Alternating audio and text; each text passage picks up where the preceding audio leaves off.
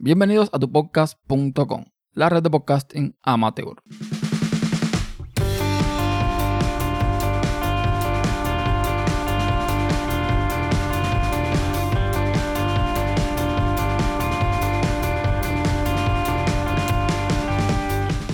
Hola a todos, soy Ernesto Acosta y te doy la bienvenida a tu podcast, el show principal de la red tupodcast.com. Y en el episodio de hoy les quiero hablar sobre podcasting, como es ya sabido que va a ser el tema que tratará normalmente este show. Y me refiero a que les voy a comentar cuál es el hardware que yo uso para grabar, cuál es mi workflow o cuál es mi rutina de trabajo para grabar un podcast, el software que uso, etcétera, etcétera. Entonces, Vamos a comenzar por la parte del hardware.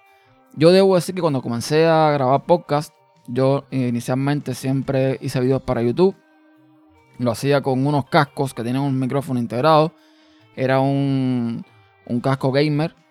Y mm, la calidad era bastante buena, pero yo estaba buscando otra cosa. Entonces, después, por recomendación de un amigo, me, me compré un tonor USB. Un micrófono muy barato, cuesta como unos 12 dólares más o menos.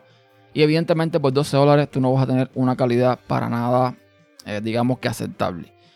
Posteriormente decidí dar un saltico un poco más allá y me compré un micrófono que es mítico. Estoy hablando del ATR 2100. Es un micrófono que nos permite tres cosas fundamentales. Nos permite conectarlos vía USB, nos permite conectarlos vía XLR y nos permite también monitorearnos el audio mediante una salida de jack 3.5 que incluye el propio micrófono. El ATR me encanta, es un muy buen micrófono, aunque al día de hoy yo recomiendo el Samsung Q2U antes que el ATR. Creo que el sonido es un poco mejor, creo que en tecnología está un poco más avanzado y creo que incluso está más barato el Samsung Q2U. Pero el problema del ATR es que mi voz se me hace muy aguda, se me hace muy silibante. Se sienten mucho las S. Entonces, eh, pues bueno, no me gusta tanto el resultado. Y buscando, buscando, pasé entonces al Samsung C1 Pro. El Samsung C1 Pro es un micrófono también USB, USB solamente, no tiene opción XLR, pero es de condensador.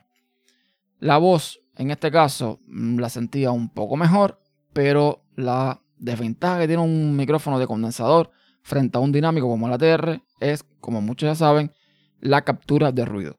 Un micrófono condensador captura demasiado ruido y hay que pasar mucho trabajo en el proceso de edición si no tienes las condiciones creadas para mm, bueno, un cuarto insonorizado o donde haya el menor ruido posible. Nada, que en mi afán de seguir tratando de mejorar, pues llegué al micrófono con el que estoy grabando ahora mismo.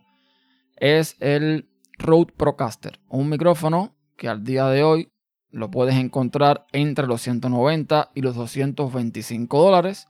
Es XLR, no tiene opción USB y es un micrófono que a mí me encanta. Este micrófono, por lo menos a mí, la voz me la hace un poco más grave. Me oculta un poco las S, tiene buen, digamos, filtro anti-pop para todo el popeo. Y bueno, es un micrófono que la construcción es exquisita, es eh, robusto, pesa bastante. Con lo cual, eso es algo importante, no te va a servir cualquier brazo para sostenerlo. Si vos compras un brazo como el primero que compré, que fue un Newer, de esto bastante baratito, pues no aguanta el peso de este micrófono. Así que posteriormente me compré el Compass de Yeti. Un brazo bastante bonito, muy elegante, negro, bastante caro, ojo, eh, cuesta como unos 100 dólares. Pero vale la pena. Vale la pena porque eh, me aguanta el peso del micrófono y más. Entonces, para conectar este micrófono, como es XLR, me hacía falta una interfaz de audio. Me fui directamente por una mesa de mezcla, una pequeñita, la Yamaha AG03, muy popular, muy conocida, que tiene un montón de opciones, es bastante, bueno, ya les digo, es bastante popular entre eh, podcasters y músicos. Y esta es la que estoy usando ahora mismo, la eh, Yamaha AG03. En un futuro no muy lejano voy a cambiar esto. Voy a usar otro dispositivo para esto, pero bueno, es la que tengo ahora mismo. Ahora, ¿qué pasa? Este micrófono, el Rode Procaster, tiene un pequeño problema, que es un problema que tiene, por ejemplo, el Shure SM7B, eh, o por ejemplo, los Electro Voice, Y es que si tú conectas este micrófono directamente a esta mesa, por lo menos en esta mesa específico, tienes que darle mucha ganancia para que se escuche alto el audio. Es por ello que este tipo de micrófono lleva una especie de preamplificador. En mi caso tengo el Cloud Lifter, que cuesta casi lo mismo que la mesa. Ojo. Eh, o sea, no es un dispositivo barato. Los hay de otro tipo, los hay más baratos, evidentemente. Yo no conocía eh, otras marcas. Este era el más popular, así en la búsqueda que hice fue que compré. Pero hay otras marcas que son más baratas y funcionan perfectamente igual. Y lo que hace el Cloud Lifter es que me da unos 25 decibelios más de ganancia. Con lo cual la ganancia en la mesa no tiene que ser tan alta. Y bueno, eh, evito el ruido blanco que se produce cuando tú le das el tope de ganancia a, este, a esta pequeña mesa Yamaha. Esta, esta mesa es digamos casera, no es profesional. Con lo cual es posible que te escuches el ruido blanco cuando estás monitoreando. O sea, no es perfecta. Pero bueno, hace su trabajo y es la que eh, tengo hasta ahora, de momento. Entonces, eso es básicamente mi hardware. Grabo en Linux eh, mayormente, también a veces grabo en MacOS eh, con la MacBook Pro, pero de forma general siempre grabo en Linux. Y bueno, muy contento hasta ahora, no he tenido que hacer nada, nada raro para poder hacer esta, este proceso de grabación. Ahora, ¿cómo lo grabo? ¿Qué software uso? ¿Qué flujo de trabajo tengo? Pues es muy simple. Yo grabo en Reaper. Reaper es la aplicación en la que estoy grabando ahora mismo. ¿Y por qué Reaper? Bueno, el problema es que Reaper es de todas las aplicaciones que he visto disponibles para Linux. Es multiplataforma, de hecho, sirve para MacOS, para Windows, para Linux. Pero de todas las que he visto, es la única que me permite tener un filtro antirruido, digamos, bastante similar al que encuentras en Hindenburg. Hindenburg, para que no sepas, es una aplicación disponible para MacOS y para Windows únicamente, no está para Linux que cuesta la licencia unos 375 dólares. No es barata, 370 creo que.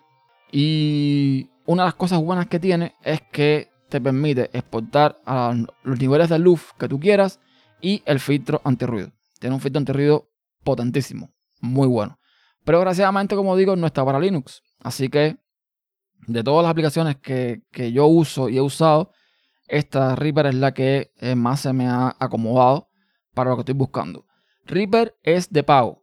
Tú puedes usarlo de forma indefinida, la visión de prueba, pero es de pago. La licencia cuesta como unos 60 dólares. Yo la pagué, lo tengo ya comprado. O sea, no, no lo estoy usando en una versión de pago, aunque no vas a ver diferencia entre una versión y otra, ¿ok? Esto hay que dejarlo claro. Entonces, ¿qué hago? Grabo en Reaper. ¿Qué pasa con Reaper? ¿Puedo editar? Por supuesto. Pero el problema de Reaper es que se me hace un poco engorroso a, a la forma de editar que tengo ya con Audacity. Y aquí es donde voy entonces a la segunda parte. Grabo en Reaper, exporto en FLAC, formato FLAC, y ese FLAC lo importo a Audacity. En Audacity le hago todos los, los, cortes de edición, le añado efectos si es necesario, le añado audio si es necesario, o sea, toda esta parte de edición del audio lo hago en Audacity. Pero eh, el producto final no lo exporto en Audacity tampoco. O sea, yo terminé mi edición del audio, ese eh, ese audio lo exporto nuevamente como FLAC. Y aquí es donde entra la tercera herramienta que uso, que es Ocean Audio. Ocean Audio es una aplicación que eh, no es, no es eh, open source, pero es gratis. Yo esto lo comenté en el podcast anterior, que se llama ¿Qué necesito para hacer un podcast? Ahí están comentadas estas aplicaciones. Pero bueno, voy aquí voy a ahondar un poco más en el tema. Entonces, ¿qué pasa con Ocean Audio? Que Ocean Audio, bueno, me gusta un poco más el filtro de eh, lo que es normalizar el audio, de lo que es eh, el filtro antirruido, porque por ejemplo en Audacity, para tú normalizar, tienes que eh, pues, poner unos valores específicos o para ponerle el filtro antirruido tienes que hacer, crear un perfil de, ruido. Esto con en Audio se puede hacer, pero también tiene forma automática, con lo cual te evitas el proceso. Pero lo principal por lo cual uso en Audio es que cuando ya yo voy a a, exportar el audio en MP3, o no te permite poner todos los meta o sea, los, metas del audio del fichero, el título, el autor, la carátula del podcast, todo te permite ponerlo de una forma más cómoda que Audacity y que cualquier otra herramienta que conozco por ahí. Entonces, ese es mi flujo de trabajo.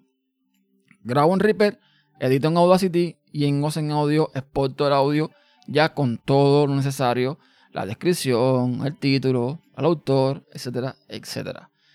Y así es como yo pues produzco mis podcasts, así, de esa forma tan, tan fácil. Parece engorroso, pero no lo es. O sea, no es que tampoco eh, sea en dos pasos, pero es en tres. Y funciona, me funciona hasta ahora y funciona bastante bien. Tengo que acomodarme un poco quizás a cómo se edita en Reaper y me evito ese trabajo extra. Pero bueno, yo les digo, yo estoy contento y así me funciona perfectamente. ¿Qué pasa después? ¿Dónde subo el podcast? Bueno, ya eso quizás eh, lo puedo comentar en otro episodio. Pero básicamente yo todos mis audios los alojo en archive.org. De momento. Así que eso puede cambiar mañana, pasado, no sé, pero de momento los alojo en ese sitio. Y nada, eso es básicamente lo que yo estoy usando para grabar mis podcasts de momento y todo el flujo de trabajo que tengo para editar y publicar mi podcast. El último podcast que publiqué, ya les dije, se llama ¿Qué necesito para hacer un podcast? Un podcast donde eh, les comento, en base a un artículo que escribí en System Insight, algunos aspectos a tener en cuenta en cuanto a hardware y software que podrías utilizar para crear tu propio podcast. Y nada, eh, escúchenlo que a lo mejor les pueda servir de algo. Y eso es todo. Gracias por escuchar. Saben que todas las vías de contacto están en tupodcast.com barra contacto. Y ahí pueden, bueno, eh, dejar sus comentarios. Y ahí también tienen todas las eh, vías de comunicación directa para conmigo. Entonces, nada, una vez más, gracias por escuchar y nos vemos en la próxima. Chao.